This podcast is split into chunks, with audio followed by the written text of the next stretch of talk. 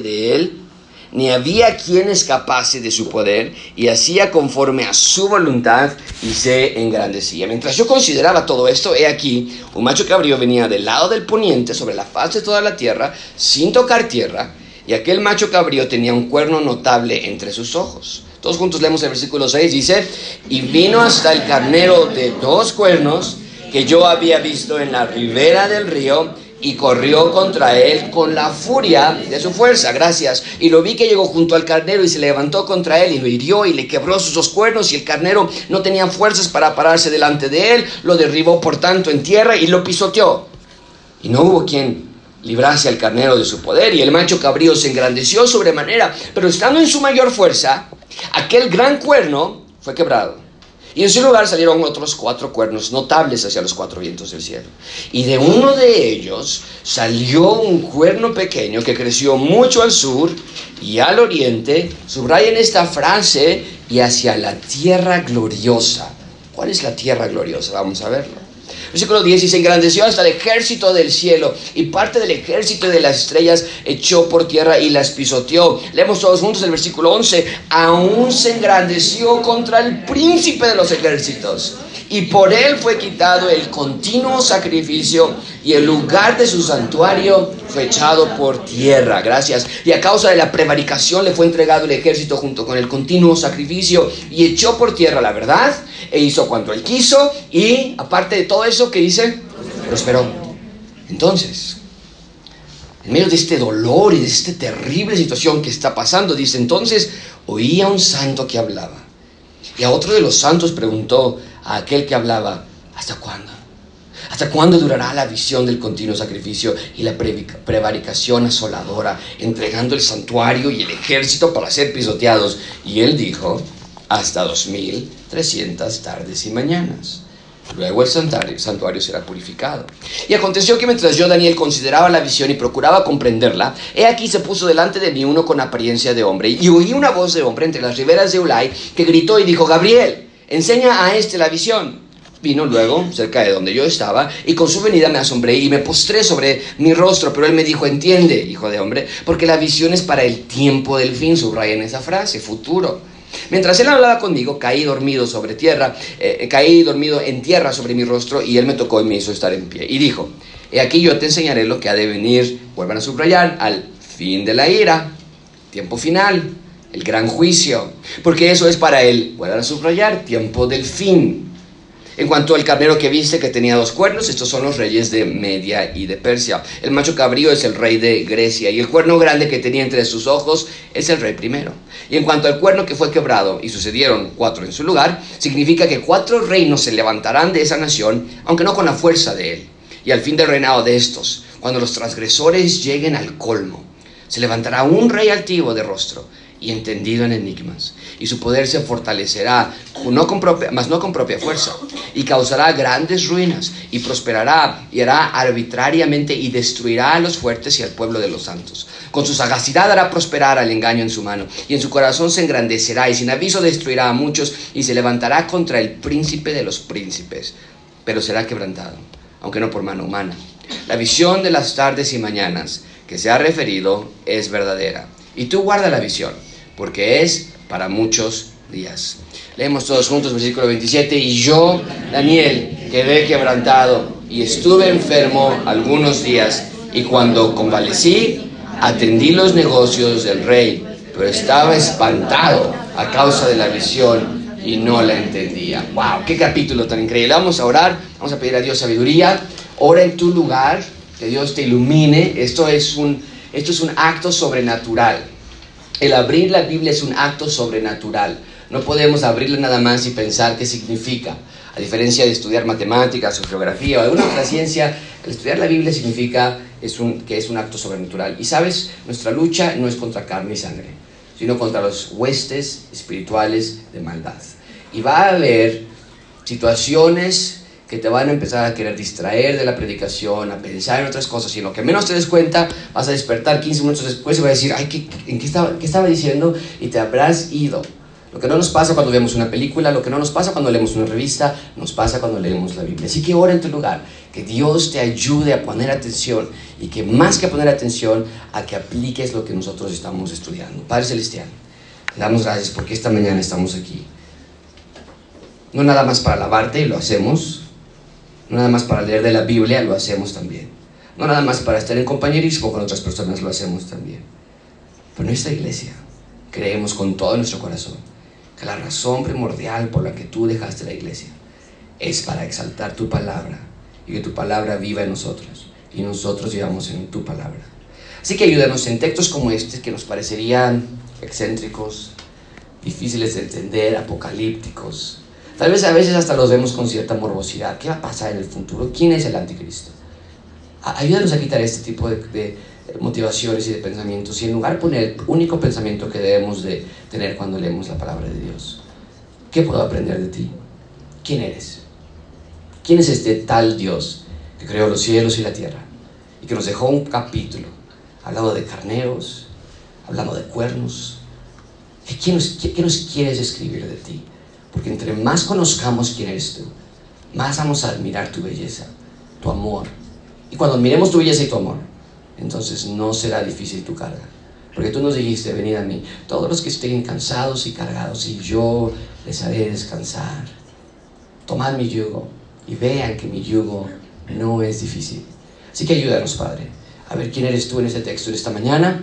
No nos, no nos, ah, que no caigamos en distracciones, pensamientos, ¿qué vamos a hacer mañana? No tenemos dinero, tenemos mucho trabajo, no tenemos trabajo, ¿qué va a pasar? Señor, ayúdanos a quitar este tipo de obstrucciones que nada más distraen nuestra mente y abre nuestros ojos espirituales para verte. Te lo rogamos en el nombre del Señor Jesucristo. Amén. Satanás es real, Satanás existe, es un ente maligno que busca a toda costa hacer caer a los hijos de Dios. En la Biblia se le, hace, se le conoce con muchos nombres. El maligno, el príncipe de este mundo, el padre de mentiras, el diablo. Pero uno de sus títulos los describe de una manera muy gráfica y real. Pablo nos dice en 2 Corintios 11, 14 que el mismo Satanás se disfraza como ángel de luz. En otras palabras, Satanás imita y engaña y confunde mediante el aparentar ser algo de luz, es decir, de Dios. Y lo hace porque Satanás siempre ha querido ser como Dios. Satanás quería ser como Dios, por eso cayó de la gloria de Dios, pero desde su caída su labor principal ha sido la de buscar falsificar todo lo que Dios ha hecho. Y, la Biblia nos habla en el libro de Apocalipsis que en el final de los tiempos Satanás tendrá a agentes de maldad que lo hagan también parecer como una trinidad. Satanás tendrá a la bestia, Satanás tendrá al anticristo trabajando para él porque querrá ser como Dios en el sentido de una trinidad su siervo, el anticristo, es una falsificación completa de lo que es Cristo. Y justamente hoy nos vamos a adentrar en, un pasaje de la Biblia que nos habla del anticristo. Dios nos dejó este pasaje porque Dios quiere que veamos que reyes se levantarán contra Dios, que un día un anticristo lo va a confrontar, pero que al final Dios gana. Apúntalo bien, Dios gana y sus hijos son protegidos. Es el punto principal de este sermón. La, semana pasada cambiamos radicalmente de género literario, ustedes lo recuerdan. Los primeros seis capítulos de Daniel son narrativa, mientras que el restante del libro, del capítulo 7 al 12, es profecía apocalíptica. E, este texto habla de eventos futuros. Vimos la semana pasada que Daniel profetizó, lo recuerdan ustedes, que los, medos y los persas eh, iban a llegar a conquistar Babilonia y sucedió. Vimos que Daniel profetizó que los griegos y los romanos llegarían y sucedió también. Vimos que profetizó de un anticristo y también va a ser así. No nos queda duda de lo que, de que lo que Dios, de, lo que Daniel vio va a suceder en el futuro, se va a cumplir. Y al contrario, amigos, necesitamos una urgente necesidad de comunicar esta verdad. Cristo vino, Cristo salvó, pero el enemigo va a levantar un día a un anticristo que querrá ser como Cristo, pero que engañará, va a ser un farsante y buscará llevarse consigo a cuantas personas pueda. Bien, la semana pasada vimos una idea general del anticristo. Daniel tuvo un sueño de diferentes animales, diferentes bestias, que describían a los cuatro imperios más fuertes de las civilizaciones antiguas. Babilonia, después de Babilonia vino quién? Los medos y los persas, después de ellos vinieron quién? Los griegos, y al final de cuentas un imperio que vimos la semana pasada realmente nunca fue destruido, fue quién? Roma. Y la semana pasada nos dijo que el anticristo saldrá del imperio romano o bien de lo que ha quedado hoy del imperio romano, que actualmente se traduce como la Unión Europea, que es realmente lo que queda del imperio romano. Y, aún hasta nuestros días hay intentos de unificación continental que exhalan, que, muestran claramente los restos del imperio romano. Si has seguido las noticias, hay un gran conflicto en Europa en esos momentos porque Gran Bretaña se quiso salir de la Unión Europea. Pero hoy Daniel nos va a relatar un segundo sueño y por medio de este sueño veremos que el anticristo va a ser precedido, mucha atención, va a ser precedido por otra clase de anticristos antes de que llegue el verdadero y final anticristo. Y mucha atención con esto, habremos visto a otros anticristos que reflejaron su maldad, que reflejaron su odio contra Dios, que reflejaron su odio contra Israel y que reflejaron su odio contra el reinado de Dios. Pero antes de que pienses, amigo, ay, qué feo que vinieron estos individuos antes del anticristo final, vinieron estos individuos a hacer todas estas terribles cosas, qué horrible. Quiero que veas la razón por la que Dios le dio esta revelación a Daniel. No es para que te sientas mal por lo que estos individuos hicieron. Y vamos a estudiar en unos minutos todas las atrocidades que hicieron. Pero Dios dejó esta, estos individuos profetizados en este capítulo para que veas que Dios reveló al pie de la letra lo que iba a pasar y que todo se cumplió tal y como Dios lo había profetizado por medio del sueño que estamos a punto de estudiar. Si este sueño hubiera estado incorrecto en uno de esos puntos, entonces demostraría que Dios no es Dios. Si no sería un buen adivino en el mejor de los casos. Casi le dio, pero no todo. Mi tarea esta mañana es simple para ustedes. Quiero que veas en medio de este pasaje a Dios. Quiero que veas que Dios sufre ataques. Quiero que veas que sus hijos sufrirán ataques. Pero que su plan de rescatar a la humanidad no va a ser vencido. Quiero que veas en este texto que Dios vence y que vence por amor, por amor a su nombre en primer lugar, por amor a su propia gloria en primer lugar, pero también por amor a ti y amor a sus hijos e hijas. Amigo, quiero que esta mañana veas que nadie lo pudo o podrá detener a Dios de desplegar su inmenso poder para rescatarte. Mi tarea esta mañana es mostrarte a Dios y que lo veas, que, que huelas su esencia y la aroma de majestad y el poder universal que Él tiene. Y que al final de este pasaje puedas decir, yo amo a Dios porque Él me amó primero. No obedezco sus mandamientos para que Dios me ame. Quiero obedecer sus mandamientos porque Dios me amó a mí. Lo he dicho ya anteriormente, no solamente debemos amar la ley de Dios, más importante, debemos amar al Dios de la ley. Así que esta mañana vamos a estudiar tres puntos. El primero es el primer anticristo. En segundo lugar vamos a ver el gran anticristo. Y en tercer lugar estudiaremos la terrible imagen del último, del verdadero, del reflejo del final anticristo. Así que comencemos nuestro pasaje, tenemos gran material que cubrir esta mañana. El primer anticristo lo encontramos del versículo 1 al 7. Ven conmigo el versículo 1, dice la palabra de Dios, en el año tercero del reinado del rey Belsasar, me apareció una visión a mí, Daniel, después de aquella que me había aparecido antes. Tres años después de recibir su primer sueño, Daniel recibe un segundo sueño ahora. Y este sueño va a servir como, como un libro que nos va a dar más detalle, de más descripciones reales de lo que está por venir. La semana pasada no se enfocó tanto en describir al anticristo, amigos, sino más bien la semana pasada nos dejó en claro que el anciano de días gana en el trono de fuego. Que el Hijo del Hombre regresa como? En las nubes, nos dijo eso. Y nosotros hicimos nuestra comparación después de que Cristo a sí mismo se llamó el Hijo del Hombre. Él ocupa esa frase de Daniel capítulo 7. Y Cristo, Jesucristo, no se declara nada más un buen profeta, un revolucionario, un maestro, sino se declara el mismo el Hijo del Hombre de Daniel capítulo 7. Y no nada más eso, sino Cristo mismo promete, el Hijo del Hombre descenderá de las nubes usando el mismo lenguaje de Daniel capítulo 7. Bien, pero ahora en este capítulo el énfasis de este sueño cambia un poco. Y es muy importante que leamos cuidadosamente este sueño para asegurarnos que realmente se cumplió lo que Yahweh está diciendo que se debería de haber cumplido. Vean conmigo versículo 2. Vi en visión y cuando la vi yo estaba en Susa, que es la capital del reino en la provincia de Elam, vi pues en visión estando junto al río Ulai. Daniel nos dice en primer lugar que ese sueño lo recibió estando él en qué ciudad? Susa. Y esta ubicación es importante amigos, porque Susa, mucha atención con esto, es la capital del imperio medo-persa. Pero no olviden, Daniel estaba relatando este sueño cuando aún estaban bajo el dominio de Babilonia.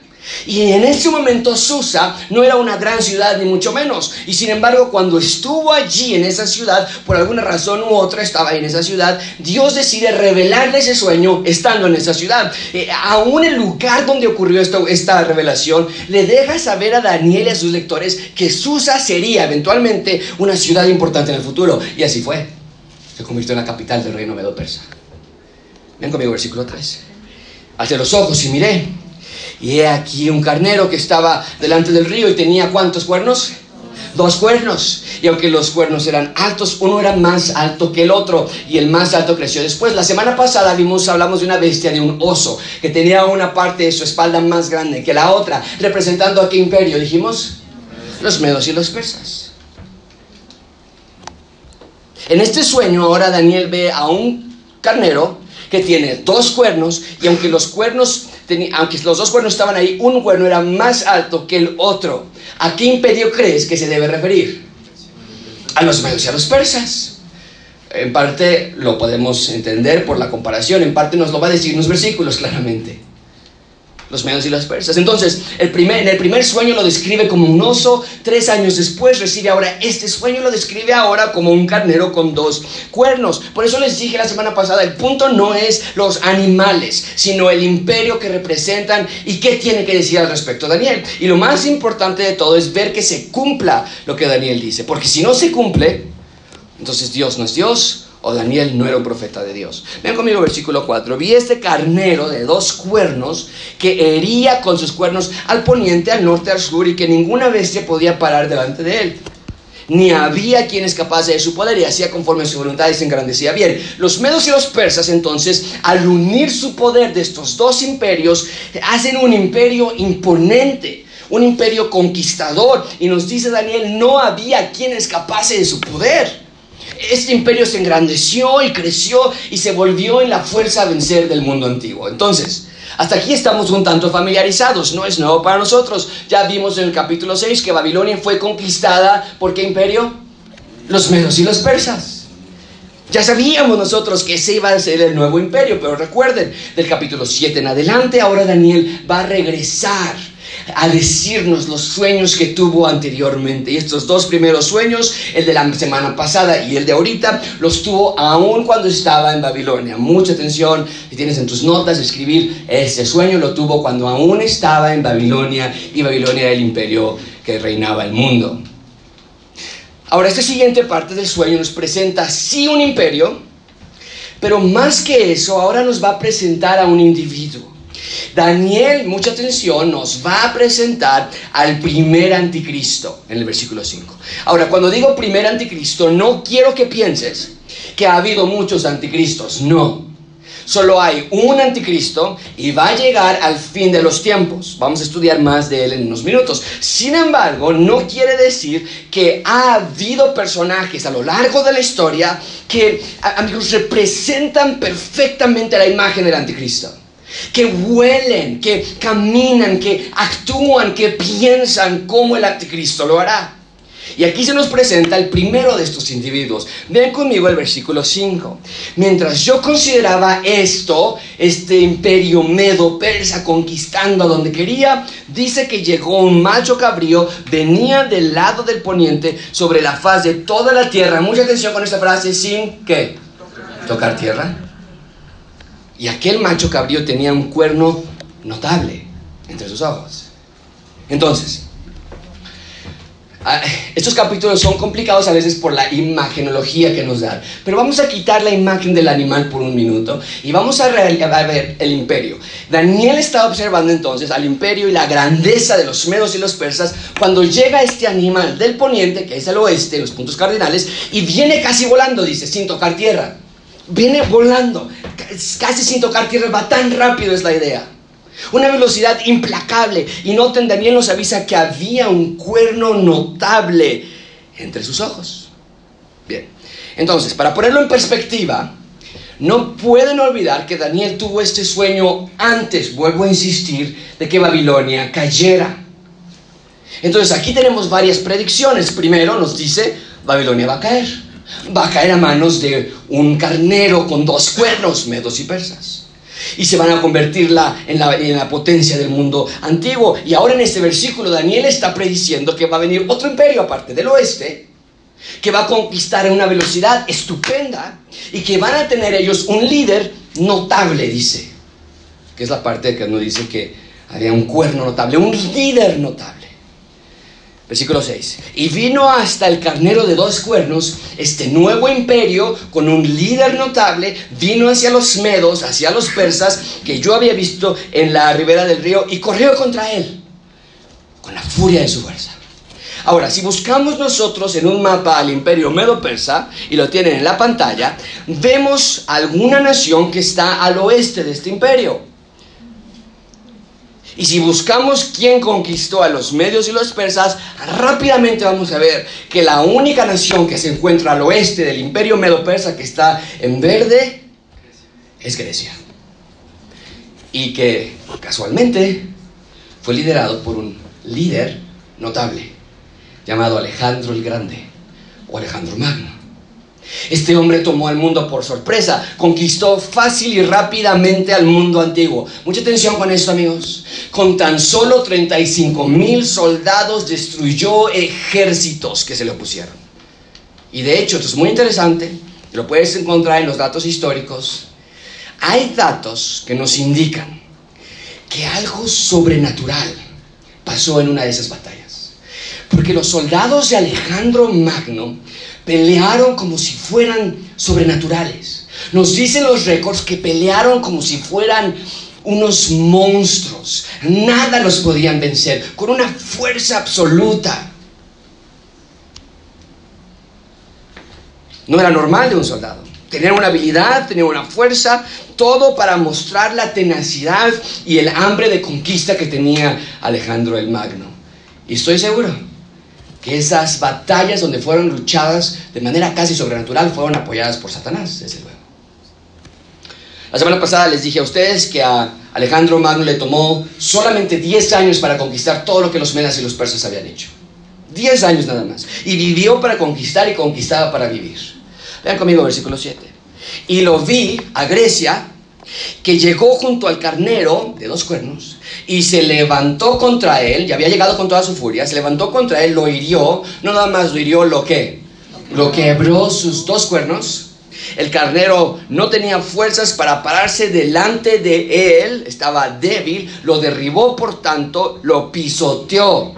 Y no hubo quien librase al carnero de su poder. No nada más tomó a los medos y los persas, sino que los aniquiló los mató, los desapareció, no quedó rastro del poder de ese imperio. En términos prácticos, Grecia era la nueva potencia mundial. Nadie los podía detener. Alejandro y sus tropas controlaban todo y Daniel lo profetizó años antes de que sucediera. Mucha atención con eso. Así va a ser el, el anticristo, amigos. Alejandro el Grande es la primera imagen o el primer reflejo del anticristo porque refleja el hambre de poder que tendrá el anticristo final. Eh, Alejandro el Magno representa la astucia militar, la sed por controlar el mundo y el éxito aparente, por lo menos en superficie, que va a tener el anticristo. Alejandro Magno representa la primera imagen de cómo será el anticristo en los últimos días. El anticristo es un ser respaldado por Satanás. En el libro de Apocalipsis a Satanás se le conoce como el dragón. Y el dragón tendrá a su enviado copiando y falsificando la manera en que Dios envió a su Hijo, así el dragón enviará a su enviado. Así el dragón va a enviar a su criatura que lleve a cabo la labor de engañar. Será como un humano, pero no será un humano. Va a confundir a las personas, va a destruir a los hijos de Dios. Eh, escúchalo tú mismo, cómo es que Juan lo describió en Apocalipsis 13.2. La, eh, y la bestia que vi era semejante a un leopardo. Estudiamos ya de leopardo la semana pasada, sí.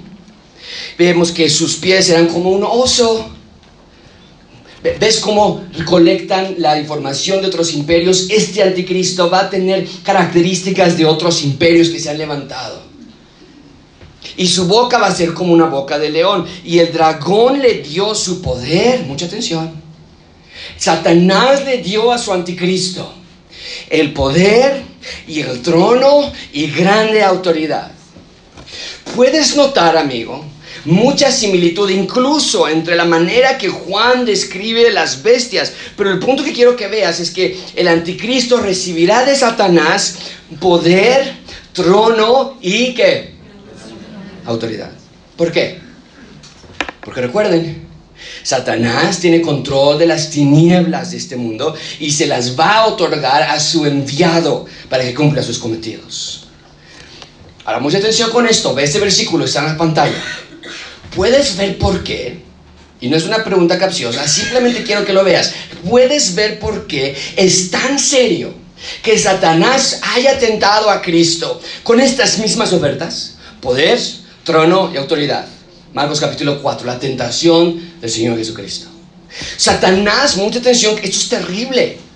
No es que a Satanás se le ocurrió nada más ofrecerle a Cristo, salta y te voy a dar y que te reciban y híncate a mí todos los tronos de todos los reinos de este mundo. Satanás quería entregar en las manos de Cristo lo que tenía reservado para su anticristo. Es repugnante lo que, lo que Satanás quería hacer contra Cristo. Y en ese mismo sentido, amigo, mucha atención con esto. ¿Puedes ver por qué es tan serio cuando Satanás te tienta con esas mismas ofertas? Cuando Satanás te tienda a ti con materiales, cosas materiales, con riquezas, con posición, son las mismas ofertas que su anticristo poseerá para pelear contra Dios. Mucha atención con eso. Amigos, no tomen a la ligera las riquezas y el materialismo de este mundo. Porque Juan nos dice en 1 de Juan 2.16 que todo lo que hay en el mundo, los deseos de la carne, los deseos de los ojos, y la vanagloria de la vida. Pero eso es todo lo que me gusta. Ahí está todo lo que yo quiero. Dice Dios, ok, pero no proviene de mí, proviene del mundo. Bien, ahí tenemos entonces a la primer imagen del anticristo. Insisto, Alejandro Magno no fue, no quiero que nadie salga de aquí diciendo Alejandro Magno, yo no sabía que Alejandro Magno fue el anticristo. No, no fue el anticristo, sino un reflejo de cómo sería en el futuro, o cómo será en el futuro, el último anticristo. es importante recalcar, amigos, que tal y como lo soñó Daniel, todo, todo se cumplió. Los medos y los persas conquistaron a Babilonia. Los griegos a la vez conquistaron a los medos y los persas. Y los griegos fueron liderados, liderados por un cuerno notable llamado Alejandro el Magno, que tenía grande habilidad militar, que los guió a la cima de su civilización. ¿Coincidencia que Daniel haya sabido todo eso? No, porque Dios es soberano de naciones, su reino es sempiterno. Bien, entonces estamos revisando que antes del final anticristo aparezca, Satanás tendrá a lo largo de la historia ciertos individuos que van a reflejar muchas características del anticristo final. Eh, un ejemplo de esto no está en la Biblia, desde luego, pero un ejemplo del anticristo, un verdadero reflejo. En los años 40, un individuo se levantó en Europa para tratar de destruir todo lo que era el pueblo de Dios. ¿Alguien puede recordar su nombre? Hitler. Eh, son imágenes de hombres espectacularmente deplorables.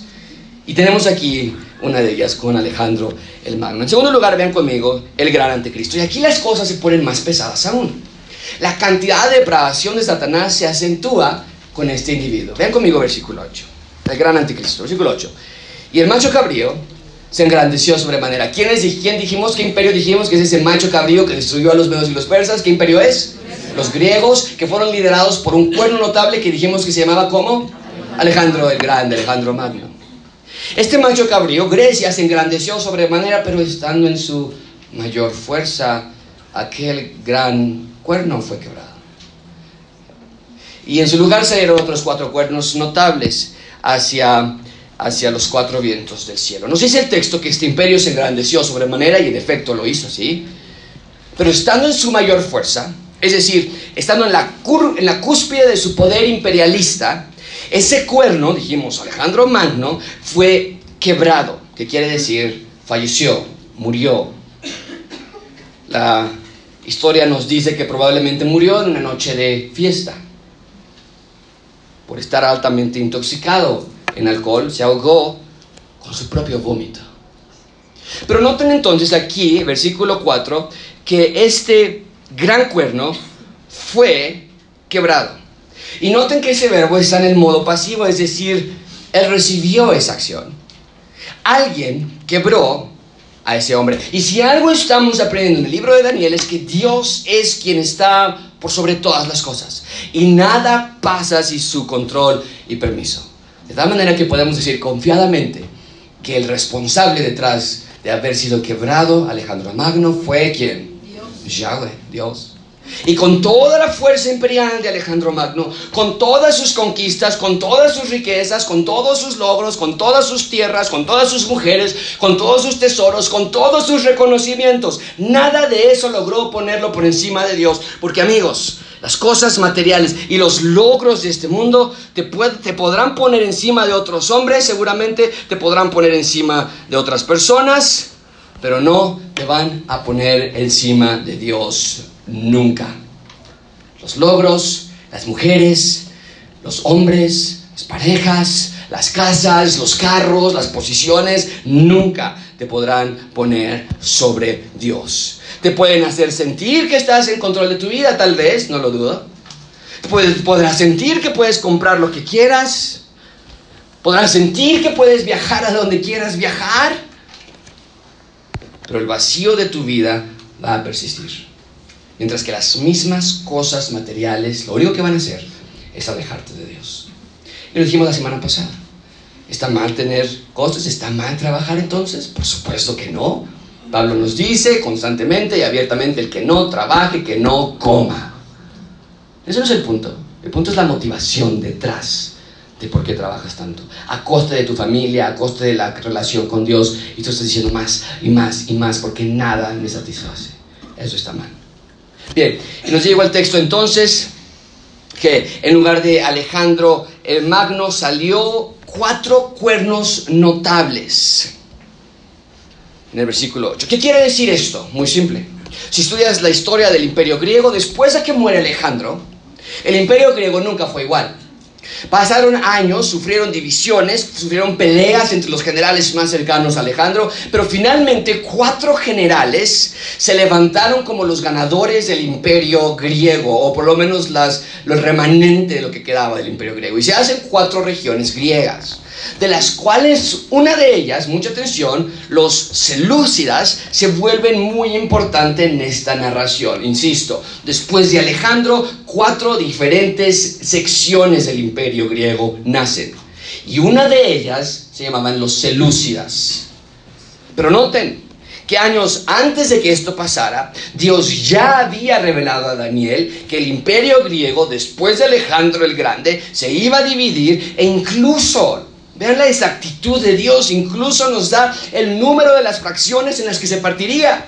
Si hubieran sido tres generales los ganadores, o si hubieran sido cinco generales los ganadores al final, la profecía no hubiera sido exacta, hubiéramos dicho, uy, casi. Dijo Dios que eran cuatro, al final fueron tres realmente. Pero no, porque Dios nunca falla. El punto es que Dios sabe todo. Y estas cuatro regiones griegas controlaron el mundo entero. Pero del reino de los Selúcidas algo sucede. De estas cuatro diferentes fracciones griegas, algo especial sucede en una de ellas con los Selúcidas. Vean conmigo el versículo 9. Y de uno de ellos, de una de esas fracciones, divisiones, salió un cuerno, ¿qué dice? Pequeño, que creció mucho al sur y al oriente. Y les dice que se rayaron en ese momento, que también creció, nos dice Daniel, hacia la tierra gloriosa. Bien, entonces, de uno de estos cuatro cuernos, que representan las cuatro divisiones del imperio griego, de uno de esos cuatro salió un cuerno pequeño. ¿Qué quiere decir esto? Que salió un rey que llevó a esta división de lo que era antes el imperio griego a expandirse mucho, nos dice el versículo 9, al sur y al oriente. Pero mucha atención con esto, este rey también se le ocurrió, por ayuda de Satanás, conquistar o atacar también la tierra gloriosa. ¿Qué tierra es esa? ¿Qué lugar es ese? ¿A alguien se le puede ocurrir algo? Israel. Los judíos hasta nuestro día ven a su tierra como la tierra prometida, la tierra gloriosa. Entonces, este rey que inició pequeño, un cuerno pequeño, es decir, al inicio no auguraba un gran éxito. De hecho, vamos a estudiar más de él en un segundo, pero él estuvo en la cárcel antes de ser rey y desde la cárcel comenzó a hacer su lugar para conectarse con individuos y llegar a ser el rey de los Elúcidas. Pero empezó pequeño, Daniel nos dice que iba a conquistar, iba a ganar y iba a, también a tomar la tierra prometida a Israel. Ahora, muchísima atención con esto. Podemos nosotros claramente identificar en la historia de la civilización a algún líder o algún rey que cumpla con estas descripciones. Un líder que salió de una de las divisiones del otrora imperio griego, que comenzó pequeño, pero que conquistó al sur, al oriente y a Israel. ¿Podemos eh, encontrar a alguien así? Y la respuesta es sí. Mucha atención con esto. Daniel estaba escribiendo este libro este capítulo que ustedes tienen en sus manos y lo pueden escribir en sus notas en el año aproximadamente 533 antes de que Cristo llegara a la tierra. Y resulta que en el año 175 antes de que Cristo llegara a la tierra, un rey llega al trono de los Elúcidas, un hombre llamado Antíoco Epífanes. Este hombre empezó pequeño, pero fue conquistando y fue atacando lugares. Su padre Antíoco, el rey Antíoco, ya había conquistado a Palestina de la, mano de, los, eh, de la mano de los Ptolomeos, que era otra de las fracciones griegas. Cuando su hijo Antíoco Epífanes llega al trono, entonces Antíoco Epífanes ya tiene en su administración a la tierra prometida, la tierra gloriosa. ¿Te das cuenta cómo las profecías de Dios se cumplen al pie de la letra? Es decir, esto es increíble, piénsalo, 358 años antes de que estos eventos pasaran. Daniel ya había recibido una revelación necesaria para saber que Dios es omnisciente, que Dios es soberano sobre todas las cosas y que Dios tiene control sobre todo. Y entonces Antíoco Epífanes llega al trono y una de las primeras cosas que hace cuando llega al trono es justamente lo que Daniel ya había profetizado 358 años atrás. ¿Qué es eso? Ven conmigo, versículo 10 este cuerno pequeño que ya le pusimos nombre, ya lo logramos identificar. Daniel no sabía quién era, no había nacido, eran tres siglos antes. Pero dijimos que se llama ¿cómo? Antíoco Epífanes se engrandeció, versículo 10, hasta el ejército del cielo. Y parte del ejército de las, tierras, de las estrellas se echó por tierra y las pisoteó. Antíoco Epífanes entonces se levanta contra el ejército del cielo y a las estrellas las echa por tierra. ¿Quiénes son ellos? ¿Quién es el ejército de los cielos? ¿Quiénes son las estrellas? Daniel mismo nos lo va a clarificar en el capítulo 12 y vamos nada más adelantarnos un segundo para ver quiénes son estos ejércitos del cielo y las estrellas. Dice Daniel 12.3, los entendidos, ellos resplandecerán como el resplandor del firmamento. Y los que enseñan la justicia a la multitud son como las estrellas a perpetua eternidad. Entonces, regresamos a nuestro texto y nos dice que cuando este hombre se levantó contra el ejército del cielo, quiere decir que una vez en el trono, este Antíoco Epífanes se iba a levantar o iba a atacar a los hijos de Dios, a los entendidos, como nos dice Daniel 12.3. Ahora, ¿podemos encontrar elementos históricos que respalden esta profecía? Claro que sí. Amigos, Antíoco Epífanes fue un sanguinario, despiadado, brutal asesino de judíos. Él, siendo de ascendencia griega, recuerden, era una de las cuatro divisiones de los griegos, buscó helenizar la cultura de los judíos, buscó erradicar su cultura y buscó erradicar su bagaje cultural. Fue un periodo oscuro para los judíos que hasta hoy día sigue siendo uno de los episodios más tristes en la historia judía. Los babilonios los conquistaron y sufrieron persecución. Los medos y los persas conquistaron también a los judíos, también sufrieron persecución. Pero nada los pudo haber preparado para la clase de persecución que estaban por sufrir bajo el control de Antíoco Epífanes. Ellos, este hombre es un reflejo del anticristo porque el anticristo hará lo mismo tendrá un odio por Israel y por cualquier persona que sea entendida, es decir, hijo de Dios. El anticristo hará masacres, destrucción, muerte y Antíoco Epífanes, aunque no es el anticristo final, Satanás lo ocupó de esa manera que Daniel lo describe en su libro como un antecedente de lo que el final anticristo hará en sus últimos días. Y tenemos un recurso, un, que, un recurso que documentó todo lo terrible que Antíoco Epífanes hizo durante su periodo. Los libros apócrifos, para los que estudiaron en el instituto, saben un poquito más de eso, pero los, los eh, y me refiero al instituto de los jueves en la noche, les invito a que vengan, próximamente va a empezar otro, otra clase de nuestras, los jueves en la noche, pero los libros apócrifos no son libros inspirados por Dios. Es decir, no son la palabra de Dios, pero son recursos históricos de la etapa en la que Antíoco Epífanes reinaba. 400 años antes de que Cristo llegara, hubo un periodo que llamamos el periodo de silencio. Nada fue escrito. Dios no habló durante 400 largos años. Sin embargo, durante estos 400 años sí hubo escritos que recontaban las cosas que estaban sucediendo históricamente durante ese periodo. Uno de esos libros es el libro de los Macabeos. Y es interesante ver qué estaba pasando durante este periodo intertestamental. Eh, el libro de los Macabeos es un libro que habla de una familia judía que organizó una revolución precisamente contra este gran reflejo del anticristo que, que dijimos que se llama como Antíoco Epífanes.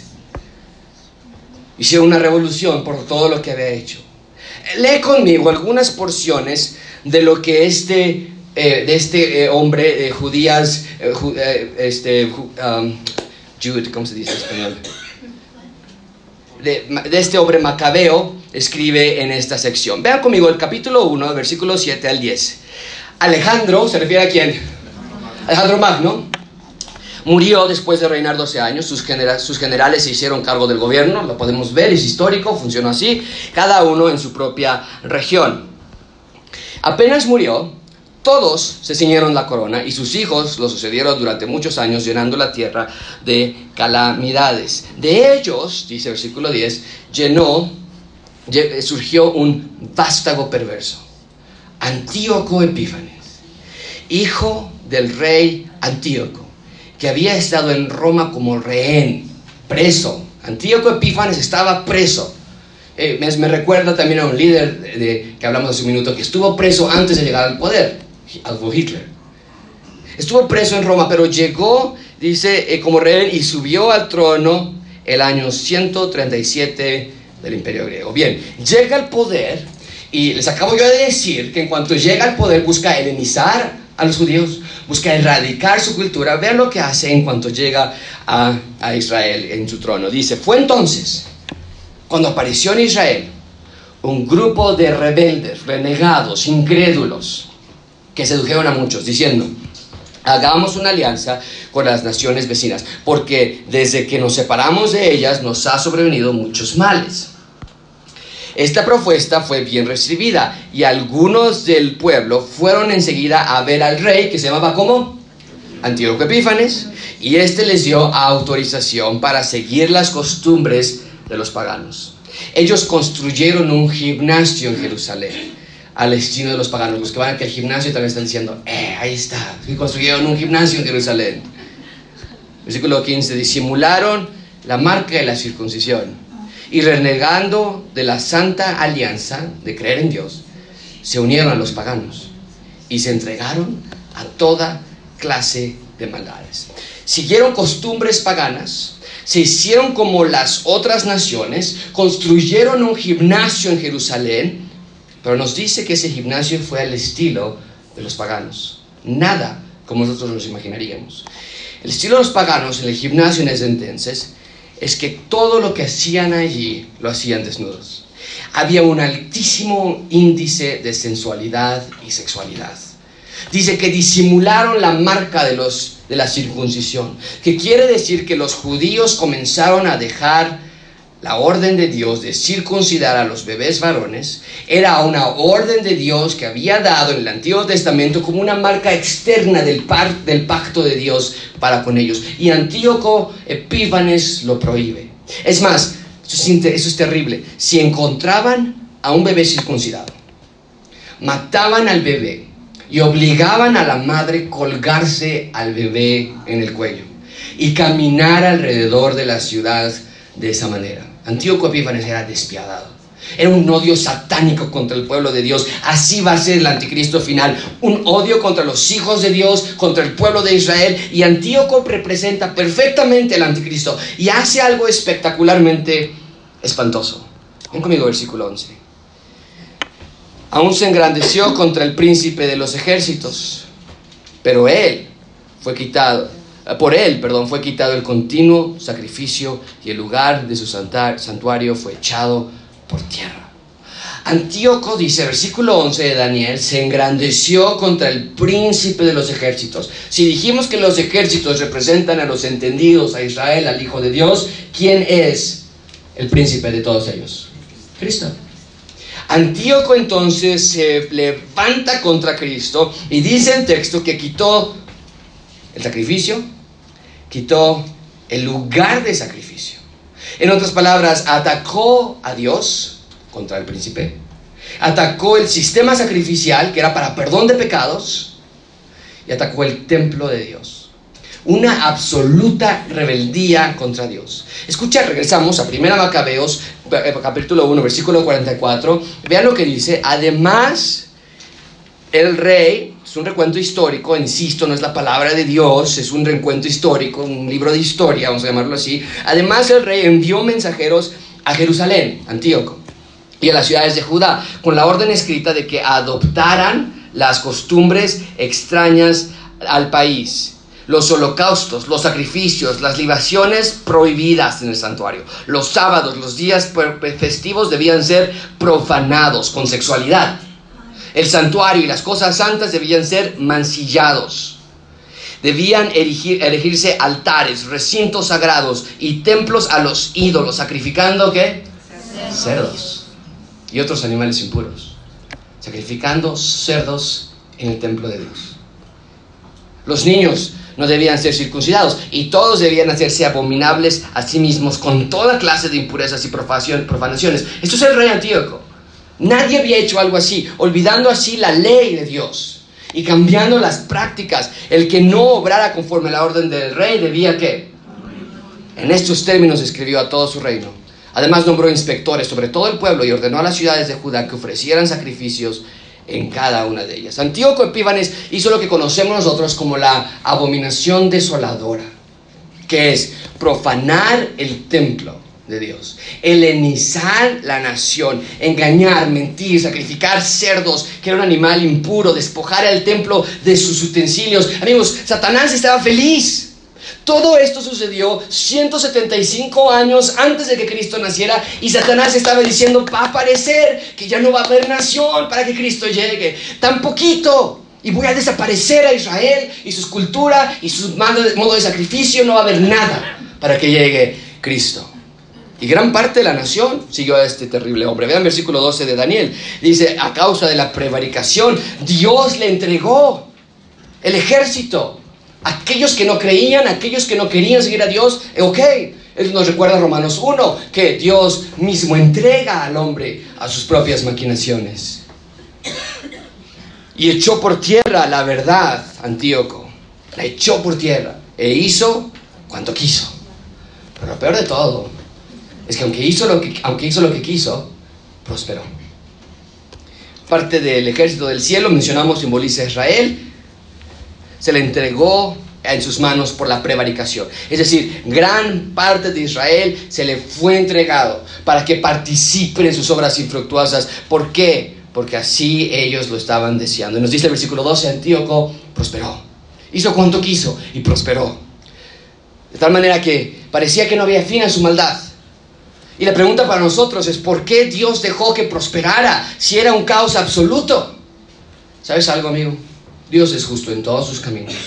Recuerda, recuerda, no lo olvides, que si Israel está donde está, es porque ellos mismos se alejaron de Dios, abandonaron sus caminos y ahora están sufriendo las consecuencias de su pecado. Pero lo que quiero que exaltar en este texto es que aún ahí Dios no los había olvidado y conforme los judíos están leyendo esta carta, porque recuerden esta carta lo leyeron cuando estaban todavía cautivos, cuando están leyendo esta carta y están leyendo ellos mismos todas las abominaciones que este anticristo va a hacer, seguramente ellos estaban dudando de su futuro como nación. ¿Qué va a pasar con nosotros? Están leyendo esto ellos 358 años antes y dicen todo esto va a pasar. ¿Qué va a pasar con nosotros entonces? Y entonces leemos versículo 13. Entonces oía un santo que hablaba. Y a otro de los santos preguntó a aquel que hablaba, ¿hasta cuándo? ¿Hasta cuándo va a durar esta desolación? Esta prevaricación asoladora. ¿Hasta cuándo van a entregar el santuario? ¿Hasta cuándo el ejército, los creyentes, van a ser pisoteados. En otras palabras, ¿cuánto tiempo va a durar el periodo de Antíoco Epífanes? Vean conmigo la respuesta a esta duración limitada, versículo 14. Este santo le contestó, ¿cuánto tiempo? Hasta 2300 tardes y mañanas. Luego, después de estos 2300 tardes y mañanas, el santuario será purificado. Nosotros leemos que en el año 165 es antes de Cristo. El 25 de diciembre del 165, Judas Macabeos lidera su revolución, vence a Antíoco, lo saca de Israel y logra purificar el templo una vez más. Entonces, si sabemos que el tiempo de desolación iba a durar 2300 días, es decir, un poquito más de 6 años, entonces hacemos la cuenta en retrospectiva y vemos que el día que inició esta desolación fue el 6 de septiembre del 171, pasaron 2300 días hasta el 25 de diciembre del 165 y se cumple lo que el Señor Jesucristo, lo que Dios había prometido acerca de la purificación. No sabemos qué exactamente sucedió el 6 de septiembre, pero algo sucedió ese día que se reconoce como la inauguración del periodo de desolación en Israel. Antíoco Epífanes hizo algo ese día que se inicia, se inaugura ese tiempo y se acaba el día 25 de diciembre del 171, del 165, perdón. Perdón. Ahora, muchísima atención con esto, amigos. El anticristo final, cuando esté en la tierra, va a tener un total de 1150 días de reinado absoluto, es decir, tres años y medio, donde va a prevaricar, va a profanar todas las cosas de Dios, va a obligar a sus súbditos a ponerse la marca de la bestia. Por tres años y medio va a hacer lo que él quiera y aparentemente va a prosperar, igual que Antíoco, por eso decimos que es un reflejo, pero al final del tiempo va a venir el anciano de días y el Hijo del Hombre va a ser reivindicado como Rey de Reyes. Pero lo que hizo Antíoco se va a quedar corto a comparación de lo que el anticristo final va a hacer, donde habrá persecución y tribulación como nunca antes ha existido sobre la faz de la tierra.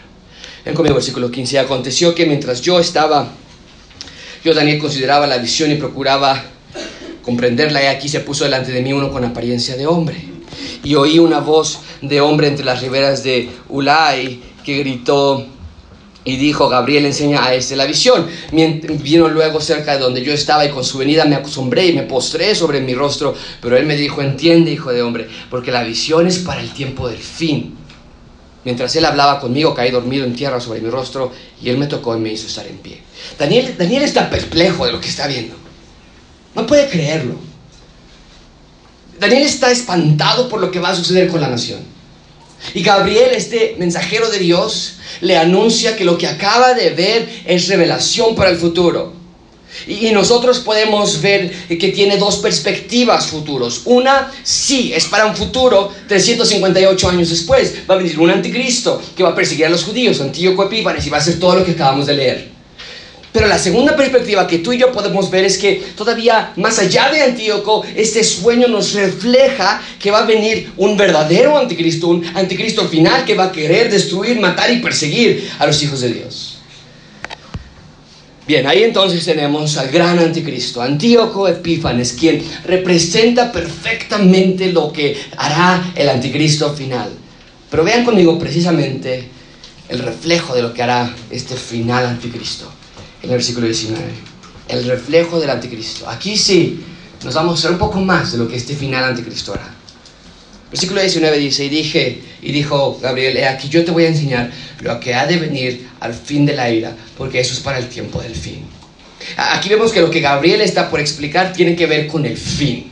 Eh, Gabriel se está saltando un tanto, hace un salto. Sí te voy a describir lo que va a ser Antíoco, pero en realidad lo que estoy a punto de escribirte, Daniel, realmente está siendo un reflejo de lo que va a ser el fin.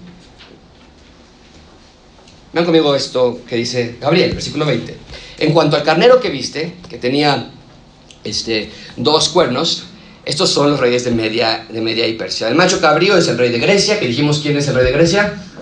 Alejandro, y el cuerno grande que tenía entre los ojos es el rey primero. ¿okay? Y en cuanto al cuerno que fue quebrado, sucedieron cuatro en su lugar, significa que cuatro reinos se levantarán con esa, de esa nación, aunque no con la fuerza de él. Eso ya lo vimos claramente hace unos minutos. Ahora vean conmigo el reflejo del anticristo, versículo 23.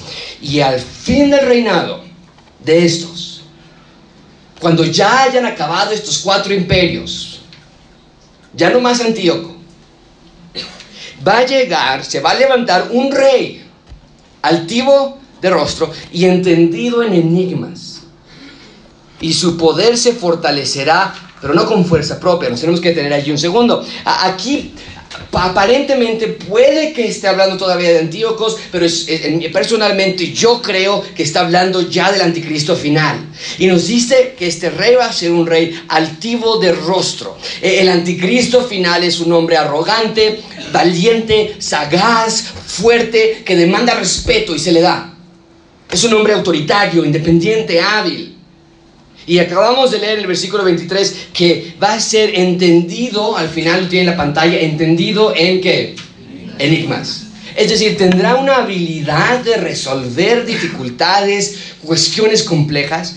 Pero, esta frase de enigmas ocultos nos habla de cuestiones místicas, de magia. Es decir, tendrá la ayuda de Satanás para tener autoridad sobre demonios adivinar, tener contacto con el mundo oculto. Esa es la idea. Por eso va a aparentar poder.